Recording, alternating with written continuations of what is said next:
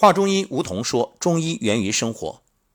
其他病因，上一期讲到了寄生虫病，本期啊，我们谈谈胎传。什么是胎传啊？胎传是指禀赋与疾病由亲代经母体而传及子代的过程。一句话，遗传。禀赋和疾病经胎传，使胎儿出生之后易于发生某些疾病，成为一种由胎传而来的致病因素。胎传因素引起的疾病称为胎症、胎中病，像胎寒、胎热、胎肥、胎弱、胎毒、解颅、无卵等，都属于胎病范围。胎病发生的原因一般分为胎弱、胎毒两类，这也是胎传的致病特点。我们先说胎弱，也称为胎怯、胎瘦，为小儿禀赋不足、气血虚弱的泛称。胎儿禀赋的强弱呢，主要取决于父母的体质。胎弱的表现多方面，如皮肤脆薄、毛发不生、形寒肢冷、面黄肌瘦、筋骨不利、腰膝酸软，以及五迟五软、解颅等病症。胎弱的主要病机是五脏气血阴阳不足。胎儿在母体能否正常生长发育，除与禀受于父母的精气有关，还与母体的营养状态密切相关。如母体之五脏气血阴阳不足，必然导致胎儿气血阴阳不足，而出现五脏系统的病变。如禀肺气为皮毛，肺气不足则皮薄怯寒，毛发不生；禀心气为血脉，心气不足则血不滑色，面无光彩；受脾气为肉，脾气不足则肌肉不生，手足如削；受肝气为筋，肝气不足则筋不束骨，机关不利；受肾气为骨。肾气不足，则骨节软弱，久不能行。所以你看，这孩子出生以后，人们常习惯于说：“哎呀，这孩子生的真好，或者吃的真好。”其实这里面生的真好，就是先天的，说明母亲在受孕之前，包括整个孕期，充足的营养啊，确切的说是充足而均衡的营养。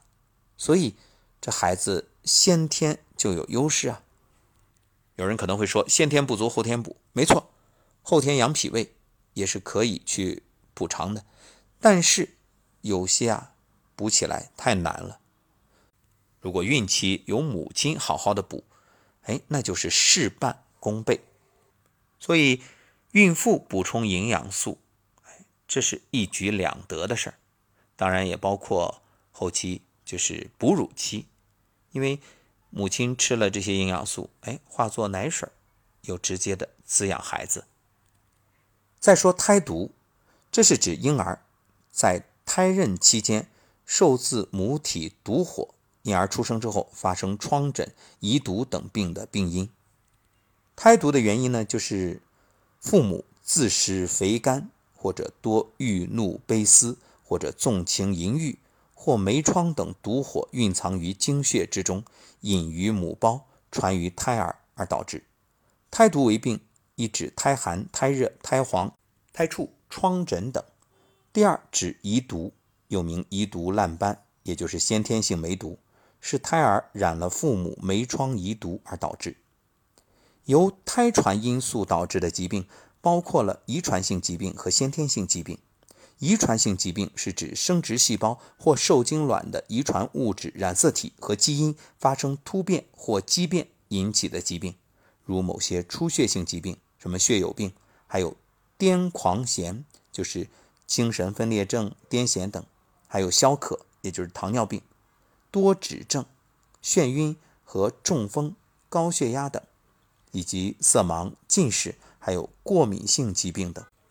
另外，受遗传影响，可以使机体抵抗力降低，或代谢的调节发生某种缺陷，或体质或反应性发生改变，从而使后代易于罹患某些其他疾病。比如糖尿病患者的后代可能发生痛风或者肥胖病，这与物质代谢调节障碍的遗传有关。先天性疾病呢，是指个体出生就表现出来的疾病，如主要表现为形态结构异常，则称为先天性畸形。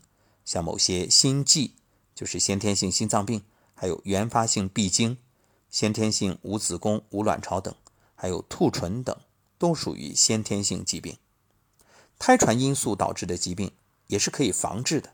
除了早期诊治之外，早期预防更重要。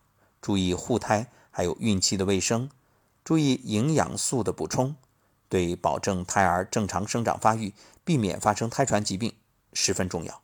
还有一点，在这里要特别说明：注意情绪，一定不要生气。包括受孕的时候，就要有良好的环境。你看古人，古人有很多禁忌，比如男女交合，不要在野外，不要在那种恶劣天气。啊，不要在一些酒后或者受惊吓等等这种情况之下，一定是心情愉悦，轻柔的音乐，然后是幽暗的灯光，呃，彼此都处于一种愉悦的状态，而且最好是相互热恋的时期啊，那种美好的情感、激情，可以让过程更美妙。这样呢？生出来的宝宝就是受孕的精卵质量最好。